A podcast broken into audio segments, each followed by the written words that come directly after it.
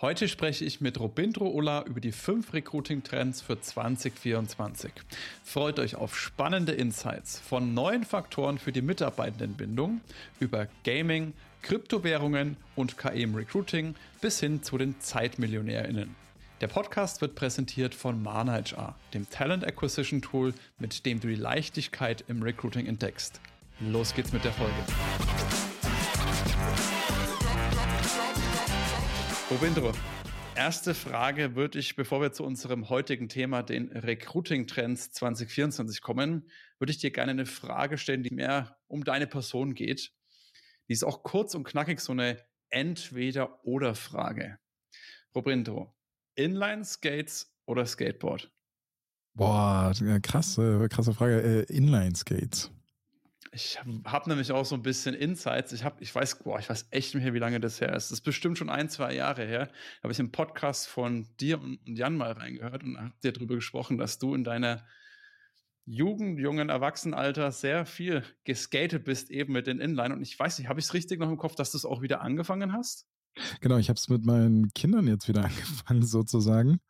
Also ähm, äh, angefangen, das klingt so komisch, aber also so wie früher mache ich es nicht. Ich gehe nicht mehr in der Halfpipe, aber mhm. äh, ich bin, äh, ich äh, genau Inline-Skater, wobei ich jetzt auch mal durch meine Kinder so ein bisschen was Neues ausprobiert habe, und zwar Drift-Skates. Aber okay, das wow. ist nicht so leicht. Hol, hol mich mal ab, was sind Drift-Skates? Das sagt mir ja gar nichts. Äh, Drift Skates, ich, laufen glaube ich auch noch unter anderen Namen, sind ähm, sogenannte, das ist eigentlich ein Skateboard, wo mhm. du aber mhm. keine Mittelverbindung hast, sondern du hast sozusagen das vordere Teil unter dem linken oder rechten Fuß und das hintere Teil unter dem anderen Fuß. Ah, kann es das sein, dass das auch, ich erinnere mich, ich glaube, bei uns hat es damals Snakeboard oder sowas geheißen? Nee, da, da ist noch eine Stange dazwischen. Du hast, wenn du die Stange wegnimmst, dann hast du Aha. Drift Skates. Und wenn du eine Stange zwischen den beiden Teilen noch hast, okay. dann ist es ein Snakeboard. Okay, cool. Muss ich mir direkt mal nach unserer Folge anschauen. Klingt auf jeden Fall spannend. Sehr, sehr cool. Was war denn so der krasseste Trick, den du damals in der Halfpipe zustande gebracht hast? Ähm, da war, war nichts krasses bei. Also die, äh, ich glaube, das krasseste war einfach nur, dass ich aus der Halfpipe rausspringen konnte, äh, 360 und wieder reinspringen, sozusagen reinfahren. Aber ähm, ich habe zu spät damit begonnen. Also ich habe mir schon nicht mehr so viel getraut. Mhm. Aber ja. dazu muss man sagen, ich bin Snowboarder und ich habe mich schon mhm. ziemlich böse immer in Halfpipes verletzt als Snowboarder. Ich habe keine Kreuzbänder mehr in, im, ich muss gerade überlegen, im linken Knie. Ich habe mir alle Bänder nach Schulter gerissen und sowas. Und da, da irgendwann wirst du dann doch ein bisschen vorsichtiger. Das kenne ich, ja. Ich habe so, das ist eines meiner kleineren Hobbys, aber ich habe vor ein paar Jahren BMX-Fahren so ein bisschen angefangen. Und da muss ich sagen, geht es mir ähnlich. Da denke ich mir auch oft, ich wünschte, ich hätte es als äh, Kind, Jugendlicher, weil da hat man diese Ängste auch noch gar nicht so, dieses, ich sehe schon kommen, was passiert, wenn das jetzt schief geht mäßig, sondern machst du es einfach. Und durch diese Angst bist du automatisch ein bisschen unsicherer. Ja, und ist eigentlich auch die Verletzungsgefahr viel, viel höher. Ja. Es ist richtig. Und äh, wenn du dir meine Snowboard-Historie anguckst, dann könnte man auch meinen, ich war vielleicht auch ein bisschen zu unängstlich und zu talentfrei. Gefährliche Kombo auf jeden Fall, ja, genau. definitiv. Wenn wir mal von der äh, Vergangenheit in die Gegenwart kommen, beziehungsweise auch mit starkem Blick in die Zukunft. Du hast ja heute die Recruiting Trends 2024 mitgebracht. Da macht ihr ja, glaube ich, jedes Jahr bei Trendens so einen Report. Bevor wir gleich zu den fünf Trends kommen, kannst du mir noch mal einen kleinen Einblick in die Rahmendaten zum Report geben? Das heißt, wie viele Personen wurden da befragt? Welche Menschen habt ihr da befragt? Kannst du mir einen kleinen Einblick geben? Also die, ähm, die äh, Recruiting-Trends oder diesen Trend-Report zu den Recruiting-Trends jedes Jahr, der, der baut sich sozusagen über das Jahr hinweg auf. Also wir, äh, die Daten, die da ähm, sozusagen als Grundlage dienen, ist unser HR-Monitor. Das ist eine ähm, ein Produkt beziehungsweise eine Studie, die wir einfach laufend durchführen. Alle zwei Monate werden knapp 10.000 Menschen in Deutschland befragt, vom Schüler, Schülerin über die Studierenden bis hin zur berufserfahrenen Fachkraft mit einem nicht akademischen Hintergrund oder aber auch Akademiker, Akademikerinnen. Und ähm, Dadurch, dass wir so häufig im Jahr befragen, haben wir ein sehr, sehr breites Portfolio und Fragestellungen und Themen, die sich wirklich vom Erstkontakt bis hin zum Onboarding-Prozess über Bewerbungsprozesse, also alles über die ganze Candidate äh, hinweg, was sich da alles abspielt. Und wenn man sich jetzt sozusagen die letzten zwölf Monate anguckt, bauen wir den Recruiting Trend Report aus all diesen Themen dann zusammen? Also was kristallisiert sich heraus, was ist auffällig und so weiter? Sehr cool, also eine sehr, sehr umfassende Datengrundlage, auf der der Report basiert. Würde ich sagen, springen wir doch direkt mal rein. Ich bin, ich bin neugierig. Fang doch mal an mit dem Trend Nummer eins es gibt keine tatsächliche Reihenfolge, ne? Also das ist jetzt, äh, mhm. äh, du, ich glaube, du äh, referenzierst sozusagen auch auf unseren Report. Also nicht, dass ihr denkt, da gibt es irgendeine Wichtigkeit drin. Das hatte Guter Hinweis, ja. Bestimmte Wichtigkeit, nee, es äh, hat jetzt mit Wichtigkeit nichts zu tun, ist einfach nur zufällig der erste. Und zwar ähm, haben wir im vergangenen Jahr immer häufiger festgestellt, dass wir das Thema Bindung und damit Mitarbeitenden Zufriedenheit äh, neu definieren müssen oder uns neu angucken müssen. Wir haben mhm. in der mhm. Vergangenheit immer wieder Kunden gehabt, die sozusagen zum Beispiel über Mitarbeitenden Zufriedenheitsbefragungen festgestellt haben, wie ist sozusagen der Zufriedenheitsgrad der Belegschaft und daran oder davon abgeleitet, wie, wie gut die Bindung sein müsste oder sein könnte. Und wir mhm. haben jetzt in unseren Befragungen ähm, vermehrt festgestellt, hm, gar nicht auf eine Zielgruppe heruntergebrochen, sondern durchweg in allen Zielgruppen, berufstätigen Zielgruppen, dass äh, Zufriedenheit und Bindung nicht mehr so viel zu, miteinander zu tun haben. Also wir sehen ganz klar in unseren Befragungen, dass die Leute immer zufriedener werden sogar. Also sie sind mhm, mhm. äußerst zufrieden mit ihrem Arbeitsplatz und Arbeitgeber, aber zeitgleich extrem hohe Wechselbereitschaft. Also die Wechselbereitschaft im Schnitt liegt so zwischen 70, 80 Prozent. Also 70 bis 80 Prozent der Menschen sagen, sie sind eigentlich wechselbereit in unterschiedlichen Stufen. Wir mhm. definieren Wechselbereitschaft in aktive bis hin zu latenter Wechselbereitschaft. Und die, ähm, genau, und die Zufriedenheit äh, messen wir in, auch in verschiedenen Stufen und da sagen aber ähnlich viele, knappe 80 Prozent, sie sind eher bis sehr zufrieden mit ihrer aktuellen Situation. Spannend. Das heißt, mit einer bösen Zunge könnte man jetzt sagen, die Menschen sind nicht mehr so loyal wie früher. mit äh, positiv gesehen könnte man auch sagen, dass die Menschen jetzt auch einfach die Möglichkeiten, die ihnen geboten werden, einfach mehr ergreifen. Habt ihr da noch irgendwelche Indizien oder Indikatoren, warum das so ist, dass die Leute sagen, obwohl ich eigentlich happy bin, ja, ich höre mir doch gerne mal was an. Ähm, noch nicht. Wir, wir gucken uns das gerade vertieft an, weil das sich jetzt sozusagen, im, äh, als der Report rauskam im Dezember, hatte sich das so erstmal gezeigt. Und bei uns ist halt so, wir sehen diese Trends und dann überlegen wir, wollen wir die noch weiter vertiefen oder nicht. Und in der Regel versuchen wir sie dann in den nachfolgenden Befragungen zu vertiefen.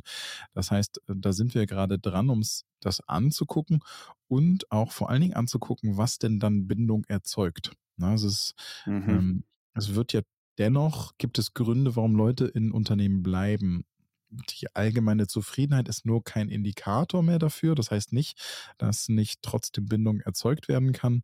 Und man muss jetzt einfach viel tiefer gucken. Also welche der Zufriedenheitsfaktoren lösen auch Bindung aus. Also die, unsere These ist im Grunde genommen, wir fragen falsch. Wir fragen nach Zufriedenheit und versuchen Zufriedenheit zu, äh, zu ergründen und lassen, leiten davon Bindung ab, aber wir müssen viel stärker jetzt mittlerweile nach konkreter Bindung fragen bin ich echt sehr, sehr gespannt, äh, was dann dabei rauskommt, weil das ist auf jeden Fall ein sehr valider Punkt. Ich persönlich, ich muss aus meiner eigenen Vergangenheit sagen, dass was bei mir die größte Bindung immer geschaffen hat, war das, das Team, die Menschen, mit denen ich gearbeitet habe. Also man kann ja zufrieden mit dem Arbeitgeber sein, kann sagen, ja, gutes Gehalt, die machen auch viel für die Mitarbeiter, aber das, was mich persönlich, und wie gesagt, das ist jetzt keinerlei Wert oder sage nicht, dass das auf alle zutrifft, aber wenn ich so drüber nachdenke, bei mir waren es tatsächlich immer die Menschen, mit denen ich gearbeitet habe, wo man dann auch gerne mal durch auch schwierige Phasen leichter durchgeht, als wenn das jetzt vielleicht einfach nur ein gutes Gehalt und keine Ahnung, was ein gut ausgestatteter Arbeitsplatz ist. Aber ich bin sehr gespannt, was ihr da noch so rausfindet. Ähm, ja, ich bin auch gespannt drauf. Also ich glaube, es wird vor allen Dingen mehrwertstiftend sein, weil dir, du wirst äh, häufiger dann zukünftig auch in den Unternehmen in die Situation kommen, also gerade im, im HR-Management, äh, dass du dich eher wunderst, warum laufen mir die Leute weg? Also an der mhm. Zufriedenheit kann es nicht liegen und äh, so wirst du halt auch in diese Situation kommen. Welche sind eigentlich die Hebel, die ich betätigen muss, um die Retention hochzuhalten? Ja.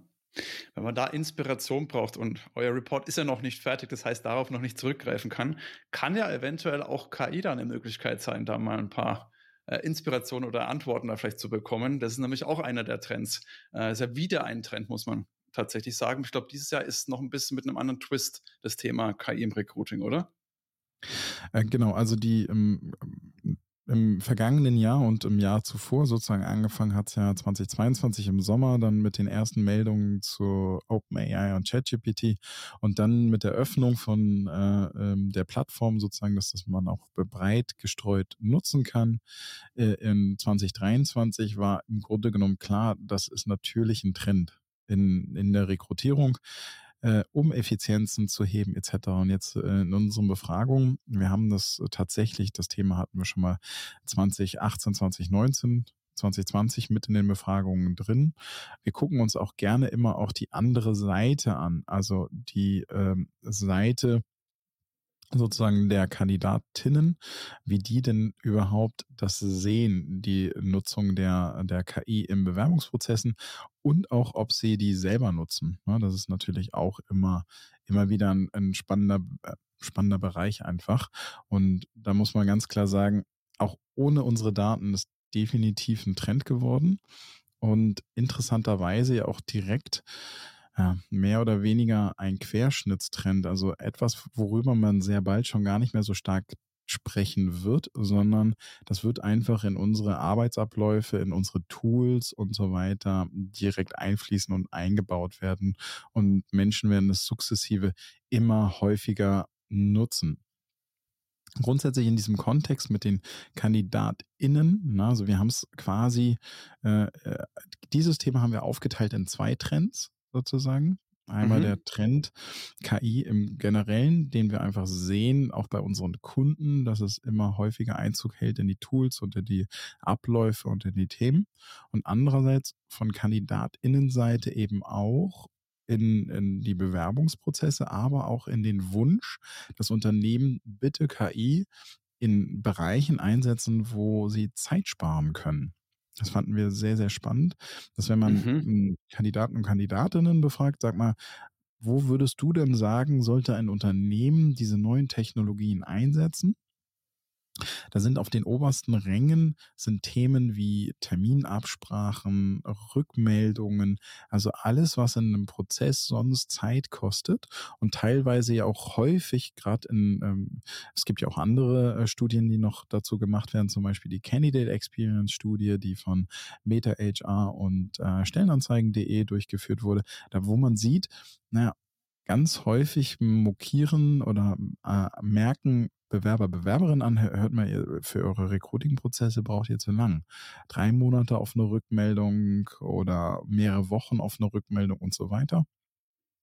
Und man sieht ganz klar, ähm, die neuen Generationen, sind gar nicht die neuen Generationen. Im Grunde genommen, der Bewerbermarkt in Summe sagt, ich möchte eigentlich mehr Zeit sparen. Liebe Unternehmen, äh, mir wäre da eine AI sogar lieber als ein Mensch, wenn ich dadurch Zeit spare. Das klingt jetzt mhm, vielleicht mhm. ein bisschen krass. Ähm, wenn wir tiefer in die Daten eintauchen, siehst du, es bezieht sich im Wesentlichen auf den ersten Teil des Prozesses. Also, wo ich das Unternehmen noch nicht so gut kenne oder das Unternehmen mich noch nicht so gut kennt, in dieser Anbahnungsphase, Erstkontakt, erste Berührungspunkte mit dem Unternehmen, da wollen viele eher mal KI sehen. Also irgendwas, was schneller ist als der heutige Mensch.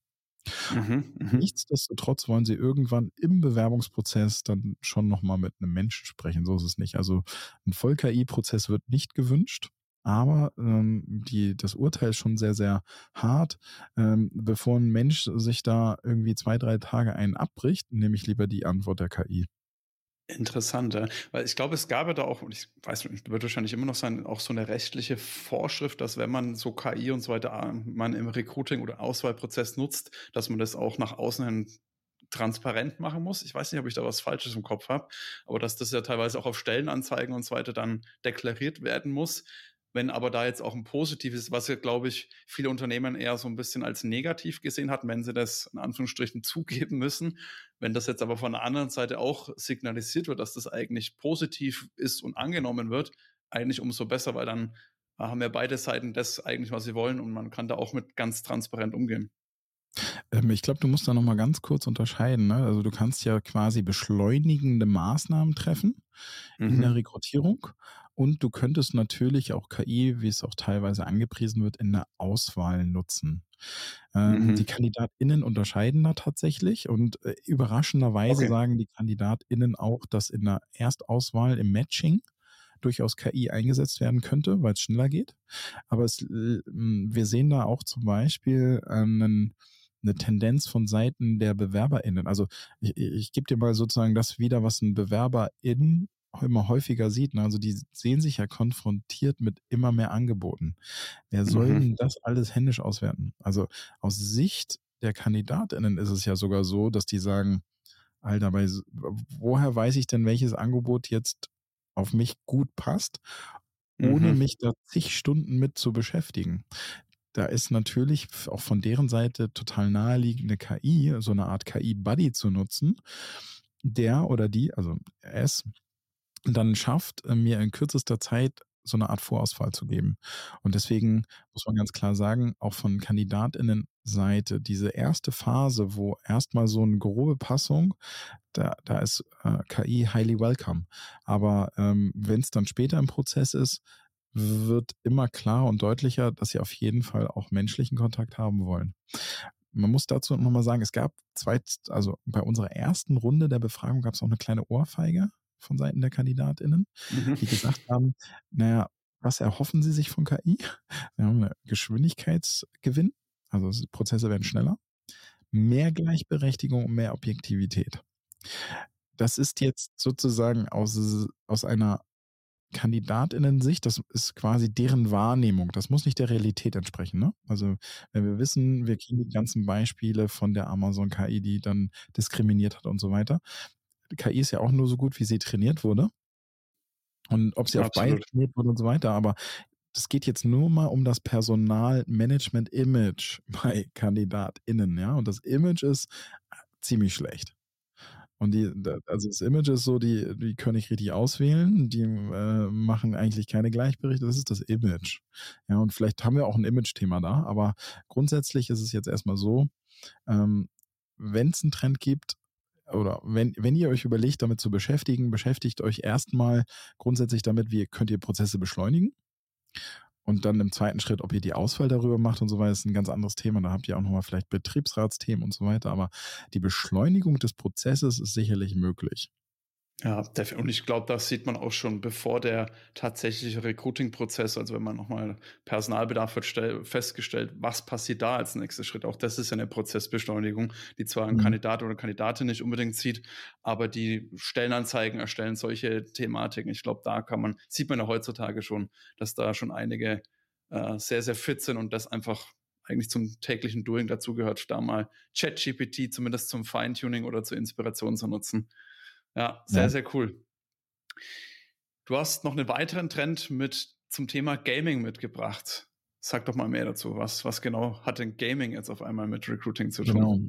Ähm, du hattest ja auch kurz erwähnt, ne, Gaming klingt vielleicht ein bisschen sehr, sehr fancy und das ist ein, äh, kein großer neuer Trend, glaube ich. Ne? Also uns ist nur im letzten Jahr aufgefallen, dass die Zahlen der täglichen Gaming-Minuten extrem hoch ist. Also ähm, wir haben im letzten Jahr es kam so ein bisschen aus, aus verschiedenen einzelnen Beispielen heraus, die wir am Markt wahrgenommen haben und auch nochmal durch dieses Thema, dass in der Pandemie ähm, auch ähm, viele gegamed haben, sozusagen. Was, was mache ich, wenn ich alleine zu Hause bin und nichts anderes mehr machen kann? Ich könnte hier mir auch eine Konsole kaufen und dann mit anderen Leuten online spielen. Ja, aus diesem, aus diesem Umstand heraus haben wir einfach im letzten Jahr mal wieder befragt, sag mal, wie viele Minuten Computerspiele spielt ihr eigentlich am Tag? Und waren dann etwas erschrocken, dass zum Beispiel bei den AkademikerInnen im Schnitt knappe 60 Minuten am Tag gespielt werden. Mhm. bei der IT-Zielgruppe es sogar hochgeht auf 70 bis 80 Minuten, teilweise höher, wenn man nur auf Female filtert. Na, also dass extrem hohe Minutenanzahlen im Schnitt am Tag gespielt wird. Computerspiele. Ja, also die Frage bezog sich explizit auf Computerspiele. Das heißt, es geht nicht um das Handy-Daddeln in der U-Bahn. Und mhm, da waren mhm. wir dann tatsächlich überrascht. Und wir waren nicht überrascht und es muss auch gar nicht heißen, ey, äh, fangt jetzt alle an zu spielen oder sowas, sondern macht euch einfach mal bewusst, dass ein Tag nur eine begrenzte Anzahl an Stunden hat. Also ein Tag hat 24 Stunden. Davon, weiß ich nicht, wie viel du schläfst. Acht schläft man, acht arbeitet man, zwei isst man. Jetzt wisst ihr plötzlich, oh, eine spielt man, teilweise anderthalb. Und dann kannst du dir mal überlegen, wie viel Zeit bleibt jetzt noch übrig, um über andere Kanäle diese Zielgruppe zu erreichen, nämlich kaum noch Zeit. Und dann, da plötzlich macht es, ist es doch relevant für jemanden, weil diese, diesen Gedankengang haben unsere Kunden einfach häufiger nicht. Die schießen auf irgendwelche Kanäle und überlegen sich nicht vorher, wie viel Zeit kann die Zielgruppe denn tatsächlich effektiv auf diesem Kanal verbringen. Könnte man jetzt auch diesen diese Beschäftigung, nenne ich jetzt mal, oder dieses, dieses Gaming der Leute, was mich auch tatsächlich überrascht hat. Also ich spiele selber auch mal ganz gerne, allerdings, wenn ich jetzt, glaube ich, mal so auf eine Woche hochrechne, ich, also ich komme da nicht auf eine Stunde pro Tag, würde mich jetzt zumindest überraschen. Gibt es vielleicht mal eine Woche, wenn ich mal Urlaub hatte oder meine Frau mit übers Wochenende weg ist, dann nutze ich das Ganze auch mal aus mhm. äh, und raste da auch mal so ein Stück weit aus. Allerdings habe ich mir dann die Frage gestellt, kann man das jetzt noch nutzen? Also ich habe auch schon des Öfteren mal wieder so die Meinung gehört oder auch selber die Gedanken gehabt, hey, man könnte gerade, wenn man jetzt Techies, die ja natürlich noch ein Stück weit mehr gamen, das hast du jetzt gerade auch nochmal mit der Statistik bestätigt, sollte mhm. man dann als Recruiting, Personal-Marketing-Team vielleicht das Thema E-Sports nochmal ein bisschen mehr überhaupt mal vielleicht auf den, auf den Radar bringen? Gibt es da noch Möglichkeiten, diesen Kanal wirklich dann fürs Recruiting zu nutzen? Ähm, ich glaube ja. Also wir, wir sind ja unter anderem auch auf diese Thematik zum Beispiel äh, dadurch gekommen, wir, einmal im Jahr gibt es immer die Trendings Awards und da sind auch ähm, verschiedene Aktivitäten mal eingereicht worden. Zum Beispiel wie die, ähm, die PwC Gaming Masters oder DHL hat Aktionen in Spielen gemacht. Bis hin zu äh, das, was letztes Jahr passiert ist, das ähm, Kaufland, das war aber in Rumänien, in einem GTA Roleplay tatsächlich eine Filiale eröffnet hat. Also es gibt verschiedene Aktivitäten, wo Unternehmen jetzt erkennen, ah, da kann man was machen. Und ähm, ich wurde auch nochmal dadurch getriggert, dass im vergangenen Jahr zum Beispiel die Outplayed, das ist äh, eine, ähm, äh, ja, äh, da spielen Firmenteams gegeneinander E-Sports oder auch andere Spiele. Äh, also mhm. eine, so ein Wettbewerb und ein Tournament. Und äh, da durfte ich zugucken und zu Gast sein. Ich war einfach überrascht, wie viele Unternehmen Teams entsenden. Oder äh, teilweise ist es natürlich durch die Teams initiiert worden, äh, dass sie sagen, okay, ich möchte hier für meine Firma antreten.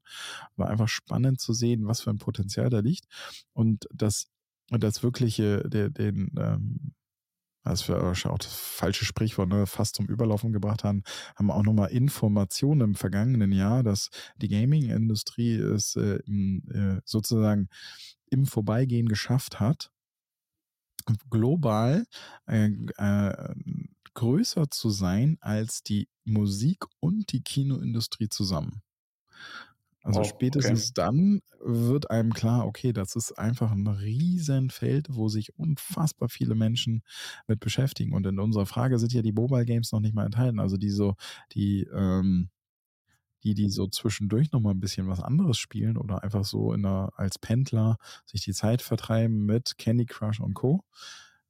Ist ja gar nicht enthalten. Also dieses Thema Spielen ist einfach extrem wichtig könnte man ja eigentlich auch dann fast schon wieder mal überlegen, ob man sowas als Benefits oder auch Mitarbeiterbindung, da hat man ja gerade beim ersten Trend drüber ja. gesprochen, auf die Loyalität, wenn ich da so ein E-Sports-Team habe oder einfach sich noch mehr auf wirklich ja, Bindung zu den Menschen im Unternehmen, weil im E-Sports, dann hast du ein Team und dann bist du ja wie im Fußballteam oder im, weiß ich nicht, Yogakurs mit Leuten, bist du da auch regelmäßig im Team. Vielleicht auch das nochmal ein spannender Gedankengang.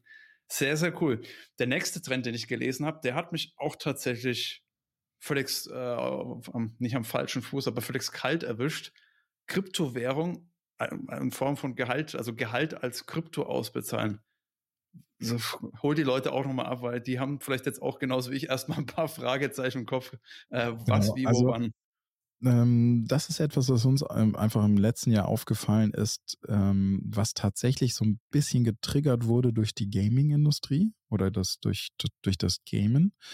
Grundsätzlich ist das schon seit längerem ein Thema. Also schon vor der Pandemie gab es erste Dienstleister, die angeboten haben, sozusagen äh, die Entgelte abbrechen oder Gehälter in Teilen oder voll in Krypto auszubezahlen weil es einfach, es gibt e extrem viele Vorteile, wenn du das machst, aber es gibt auch natürlich auch Unsicherheiten und Nachteile. Aber uns hat einfach interessiert, ähm, wir merken, die ganze Welt wird etwas kryptoaffiner. Ne? Also es äh, ist teilweise auch durch Pseudo-Kryptowährung sozusagen, also nicht Blockchain-basiert, sondern ähm, dass natürlich zum Beispiel Schüler immer stärker auch daran gewöhnt werden, in ihren kleinen Games mit den Game immanenten Währungen zu bezahlen. Ne? Also keine Ahnung. Mhm. Fortnite hat eine eigene Werbung, äh, Roblox hat eine eigene Werbung, nämlich Robux. Und ähm, hier und da konntest du lesen, dass SchülerInnen äh, teilweise äh, sagen, hey, liebe Eltern, ähm, anstatt mir das Taschengeld quasi in Fiat, also in echtem Geld zu geben, äh, echtes Geld klingt komisch, ne? also so äh, in physischem Geld, ähm, äh, überweis mir doch direkt Roblox, äh, also Robux. Die brauche ich sowieso im Spiel. Also dann brauche ich sie nicht noch tauschen und so weiter. Du überweist mir einfach direkt, äh, direkt die entsprechend passende Währung. Und über diesen, diese Nachrichten, die teilweise ja auch vielleicht nur Einzelnachrichten sind, wir halt auf die Idee gekommen, einfach mal zu fragen. Liebe SchülerInnen, wie sieht es denn aus? Könntet ihr euch vorstellen, zukünftig euer Geld, also euer Teil eurer Vergütung in ähm, Krypto ausbezahlt zu bekommen. Und da war der Wert erstaunlich hoch, ging fast auf die 20 Prozent, die sagen, das könnten sie sich vorstellen. Und ähm, dadurch, dass du im Moment, ich weiß nicht, ob du es gelesen hast, ne, diese Woche, äh, Bitcoin hat die magische Grenze von 50.000 überschritten mal wieder. Also es ist einfach so, mhm. Krypto kriegt gerade wieder so einen großen Aufwind und es kann durchaus, und wenn wir wieder mal auf deinen letzten Satz zurückblicken, Incentivierung, Bindung etc., kann schon Sinn machen, dass man sich mit, mal, zumindest mal mit sowas beschäftigt und überlegt, ob es nicht eine Form von Incentivierung oder Teilgehalt sein könnte. Denkst du, dass es dann eher so, ich sag mal, was man merkt, okay, die verstehen mich, die verstehen meine Zielgruppe, wenn man jetzt gerade eben die jungen Auszubildende oder sowas ansieht, oder ist es ist es halt noch einen tieferen Grund, weil ehrlich gesagt, also ich finde das cool, ich finde den Gedanken auch spannend, ich weiß bloß nicht, gerade erschließt sich bei mir noch nicht so ganz, ist das eher so ein Gimmick, so ein, das ist einfach mal so, ja, so Eye-Candy-mäßig, wenn man sowas auf der, auf der Karriereseite liest, weil ansonsten, ob man das jetzt in Krypto ausbezahlt oder in Geld und die Leute kaufen sich dann für ihre Währungen, was auch immer in ihren Spielen dann da ist, ist ja erstmal kein Unterschied, oder? Ähm, nee, erstmal kein Unterschied. Ähm, es könnte natürlich sein, dass du dadurch ein äh, Du, du, sparst die Tauschgebühren etc. Also keine Ahnung. Das sowas könnte es sein. Und man muss jetzt auch fairerweise sagen, in Deutschland leben wir noch in einem Land mit einer äh, sehr stabilen Währung. Aber es gibt natürlich schon Länder, die umgestiegen sind, wo äh, Krypto als offizielles Zahlungsmittel anerkannt ist. Also ähm, und je nachdem, wie es sich denn tendenziell in Zukunft weiterentwickelt. Ich glaube, ähm, du hast hier eher sozusagen so eine Art edukative Komponente, ne? weil wenn du das machst als Arbeitgeber, müsstest du auch parallel wahrscheinlich stark informieren darüber, was ist das überhaupt und wie funktioniert das, weil du kannst, glaube ich, Stand heute erstmal nicht davon ausgehen, dass deine Belegschaft darüber Bescheid weiß. Das ist so ein bisschen so wie, als würdest du ein Virtual Share Programm einführen. Ja, das mhm. finde ich, mhm. extrem attraktiv für, ähm, äh, für Mitarbeitende, ähm, aber auch nicht wiederum nicht für alle. Und äh, so ähnlich könntest du das auch betrachten, dass du äh, anbietest und das würde ich auch nicht verpflichten machen oder sowas, sondern anbieten, ähm, ja, wer möchte, könnte auch einen Teil in Krypto bekommen. Heute erzähle ich dir kurz etwas zu Mana HR. Unsere Talent Acquisition Tool bietet viele Lösungen im Bereich Recruiting und Talent Acquisition, unter anderem auch für Karriereseiten, um dich als Arbeitgeber transparent und authentisch zu zeigen. Schau doch einfach mal auf mana-hr.de, den Link findest du auch in den Show Notes vorbei und erfahre mehr darüber, wie du mit Mana HR deinen Arbeitgeberauftritt noch attraktiver machen kannst. Und zumindest, wie ich schon gesagt habe, ich glaube, zumindest auch sowas auf der Karriereseite mhm. oder auf der Stellenanzeige ist einfach was, wo man sagt, hey, was ist das jetzt? Das ist jetzt mal wieder das komplett anders. Man sticht schon mal allein aus diesem Aspekt aus der Masse heraus. Sehr, sehr cool. Wir haben noch einen äh, letzten Trend, den will ich natürlich nicht unter den Tisch fallen lassen.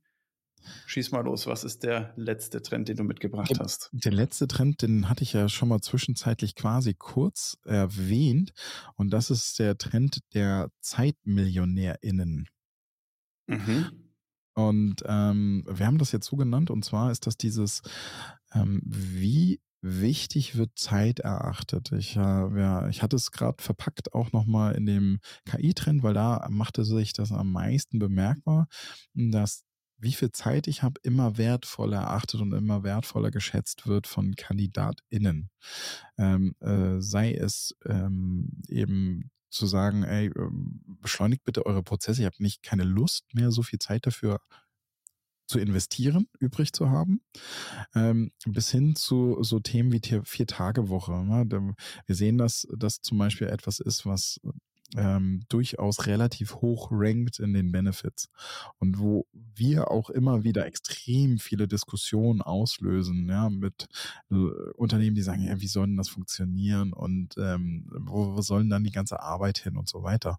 Und wo man dann ganz klar auch einmal kurz sagen kann, ähm, äh, ja, also du erinnerst dich noch an die Sechstagewoche, Sechstagewoche, Sechstagewoche, wann soll das gewesen sein? Kann ich dir sagen, vor 30 Jahren äh, etwas mehr, 35 Jahren. Ich, also ich bin noch, ich hatte noch sechs Tage Schule. Weißt du was? Echt? Ja, klar, fallen alle vom Stuhl, aber die Sechs-Tage-Woche ist noch nicht so alt, äh, noch nicht so lange her. Ne? Also der, der Prozess, dass die Sechs-Tage-Woche eingeführt wurde, ja, äh, die Fünf-Tage-Woche eingeführt wurde und die Sechs-Tage-Woche abgelöst wurde, das war ein Prozess von, ich glaube, 60, 70 Jahren, bis das dann tatsächlich überall so war, dass selbst auch die Schulen nur noch fünf Tage aufhaben. Und ähm, genau in sowas befinden wir auch. Aber wir befinden uns halt gerade in so einem Wandel, wo man Zeit immer wertvoll erachtet und Leute darauf gucken, wie viel Zeit sie auch haben. Also Zeit ist einfach ein wert, wert, sehr wertvolles Gut geworden. Mhm, mhm. Würdest du, weil ich erlebe auch, ich meine, dieses Thema Vier-Tage-Woche ist ja jetzt schon eine längere Zeit, wo das heiß diskutiert wird, würde ich mal so sagen. Einige mhm. Unternehmen mhm. haben es ja auch schon eingeführt. Ja ich höre da von beiden Seiten auch immer doch sehr, noch sehr starke Zweifel. Also Unternehmen sagen, boah, wie du es gerade schon perfekt skizziert hast, wo soll die ganze Arbeit hin? ArbeitnehmerInnen sagen dann, jo, das heißt dann vier Tage Woche, aber am Ende heißt es wahrscheinlich, dass ich pro Tag halt einfach zehn Stunden arbeite und halt die 40 Stunden nur komprimiert arbeite, was vielleicht für den einen oder anderen auch attraktiv ist, okay, ist gut ist, wo man sagt, passt besser zu meinem Lebensstil. Aber ich glaube, dass da doch schon einige Zweifel bestehen und wir da auch in eine Phase noch oder eine längere Zeit gehen, bis sich das dann wirklich auszerriert hat. Gibt es denn da noch weitere Punkte? Weil ich denke, dieses Thema ist vier Tage auch bei den Leuten schon relativ stark auf dem Radar. Wie es jetzt umgesetzt wird, ist eine andere Frage. Gibt es denn da noch weitere Thematiken, die Unternehmen da jetzt schneller umsetzen können, wenn sie sagen, okay, Zeitmillionäre, die wollen wir natürlich bestmöglich bedienen. Gibt es da noch einfache, in Anführungsstrichen, Sachen umzusetzen? Also äh, wir waren gerade tatsächlich die, die große Diskussion abgebogen mit den vier Tagen, aber ähm, äh, wir sehen in unseren Daten beispielsweise auch, ähm, dass man, äh, dass äh, viele Bewerber, Bewerberinnen ihren Prozess abbrechen aufgrund von Unklarheit. Also ähm, einer der Top-Gründe, warum der Bewerbungsprozess abgebrochen wird oder auf eine Stellenanzeige sich nicht beworben wird, ist unklares Anforderungsprofil. Und ähm, da können Unternehmen natürlich total leicht ansetzen. Ne? Also da merken wir einfach, äh, Bewerber, Bewerberinnen sagen, ey, sprich doch mal Klartext. Ja, also was du, du tust dir quasi, also jetzt mal vereinfacht gesagt, ist, du tust dir als Unternehmen keinen Gefallen, wenn du möglichst viele Menschen abdecken möchtest und dich dadurch irgendwie schwammig in den Ausdrücken bewegst. Ja, also keine Ahnung, könnte so und so sein, aber wir würden auch das nehmen und äh, das könnte man auch und bla bla bla. Also manchmal ähm, erliegen Unternehmen ja der Illusion, dass wenn ich die Anzeige etwas breiter fasse, dann spreche ich mehr an. Und der Effekt ist, den wir in den Zahlen sagen, wenn die Anzeige breiter gefasst ist, also unklarer, mhm. dann entstehen ganz viele Abbrüche. Das heißt, je genauer und detaillierter und schärfer formuliert, desto besser. Und das ist etwas, wo, wo wir sagen, das ist aber nur Interpretation jetzt, ja. Die mhm. Leute haben einfach keine Lust, sich damit so lange zu beschäftigen. Wenn es unklar ist, ist es unklar und dann wird abgebrochen. Dann wird sich erst gar nicht beworben. Ja, und das ist einfach so, so viel Zeit habe ich nicht. Ich habe jetzt keine Lust, mir zu überlegen, was die wohl meinen konnten oder wo es jetzt hingehen soll. Sag's klar und sag einfach, was du willst. Dann kann ich damit umgehen. Kann ich mir sehr, sehr gut vorstellen. Das ist ja neben der Stellenanzeige, was du jetzt gerade schon angesprochen hast, gibt es ja da viele weitere Bereiche. Gerade wenn ich so an, ans Thema Karriereseite denke, Benefits, dann gibt es irgendwelche Buzzwords und keiner weiß, flexible Arbeitszeiten. Ja, was heißt das jetzt? Das ist ja auch so ein weiterer Punkt. Oder keine Ahnung was. Wie sieht der Bewerbungsprozess bei euch aus? Ist das äh, ein Marathon mit sieben Interviews oder ist es zwei Interviews und schon kann ich bei euch anfangen? Ich glaube, all diese Thematiken, da einfach mehr Transparenz, mehr Ehrlichkeit und das kann man auch echt super einfach umsetzen. Also ein Bewerbungsprozess mit so einer Timeline, drei, vier Punkte, das ist echt nicht schwer, das umzusetzen. Da, mhm. glaube ich, kann man auch wirklich sehr, sehr schnell und sehr, sehr viel bewegen und ja, dementsprechend den Weg äh, für die Talente ins Unternehmen einfach ebnen. Ja, sehr, sehr guter Input. Cool. Ja. Robin, es war mehr äh, unter der Rubrik äh, kurz und schmerzlos, aber ich glaube, da war echt so, so viel dabei. Äh, ich glaube, die Leute, die ZuhörerInnen sind jetzt auch erstmal überladen mit neuen Informationen. Ich packe euch natürlich auch gerne den Trends Trend Report für das Recruiting Trends 2024 in die Show Notes. Könnt ihr direkt runterladen, auch nochmal den Link zu Robindros äh, LinkedIn-Auftritt. Dann könnt ihr euch auch mal mit ihm direkt austauschen, wenn ihr da mehr Informationen haben möchtet. An dieser Stelle ein riesiges Dankeschön, dass du da warst. Wieder viele spannende Ideen. Und ich würde sagen, ja, ich bin schon gespannt auf 2025. Das ist ja schon fast Tradition jetzt geworden, dass du am Jahresanfang mal bei uns vorbeischaust. Sehr gerne, sehr gerne wieder. Wie du merkst, geben wir uns immer sehr große Mühe, wertvollen Content für dich zu schaffen, den du dann auch kostenlos bekommst. Wenn dir jetzt unser Podcast gefällt und du uns auch weiterhin dabei unterstützen willst, dann abonniere jetzt unseren Podcast auf der Plattform deiner Wahl und wir freuen uns auch über deine Bewertung. In diesem Sinne, mach es gut und bis zum nächsten Mal. Ciao, ciao.